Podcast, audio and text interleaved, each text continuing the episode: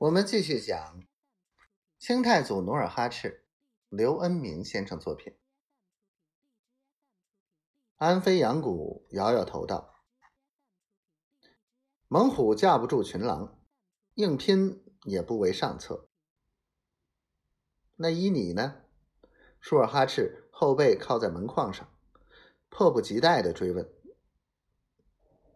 莫急，莫急。”努尔哈赤耐着性子。安慰道：“这不是大家在一起商量对策吗？商量什么？”舒尔哈赤不耐烦的道：“这都怨你一个人。”他几步凑近努尔哈赤，嗓门提高一倍道：“当初纳林部落差人给你要两个寨子，你把人家轰走。”后来人家亲自上山来朝拜你这个土皇上，你又说人家施的是笑里藏刀的毒计，这回可好，人家引来三万大军来讨你的命了，看你还逞能不？舒尔哈赤的奚落挖苦把努尔哈赤激怒了，他豁地站起来，顶天立地，像根铁柱子，放开洪钟般的嗓子道。维护女真人的团结，反对分裂，重振大金的事业，是每个布库里雍顺后代之责。这叫什么逞能？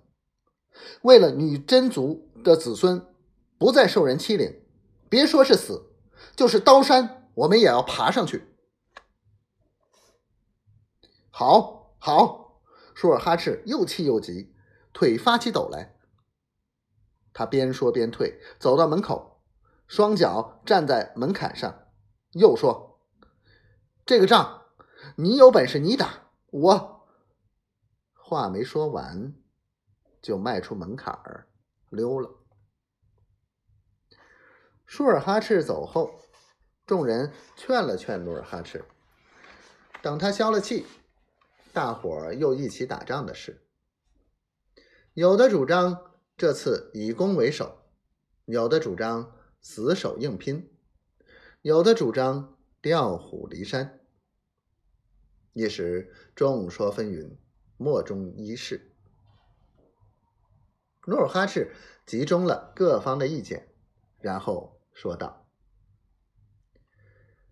眼下敌军超过我三倍，但兵贵精不在多，叶赫。”哈达两部屡遭明军围歼，能征善战者大部分死于战场，剩下的多是老兵少卒。当年的叶赫称雄的元气已大伤，再加之九部人马是七拼八凑的乌合之众，尽管头目甚多，真正能带兵的只有叶赫大贝勒布寨一人。为此。只要我们力险扼守，以逸待劳，诱敌入瓮，伤其主将，集中兵力，奋勇合击，先斩蛇头，后扫千军，此战必胜。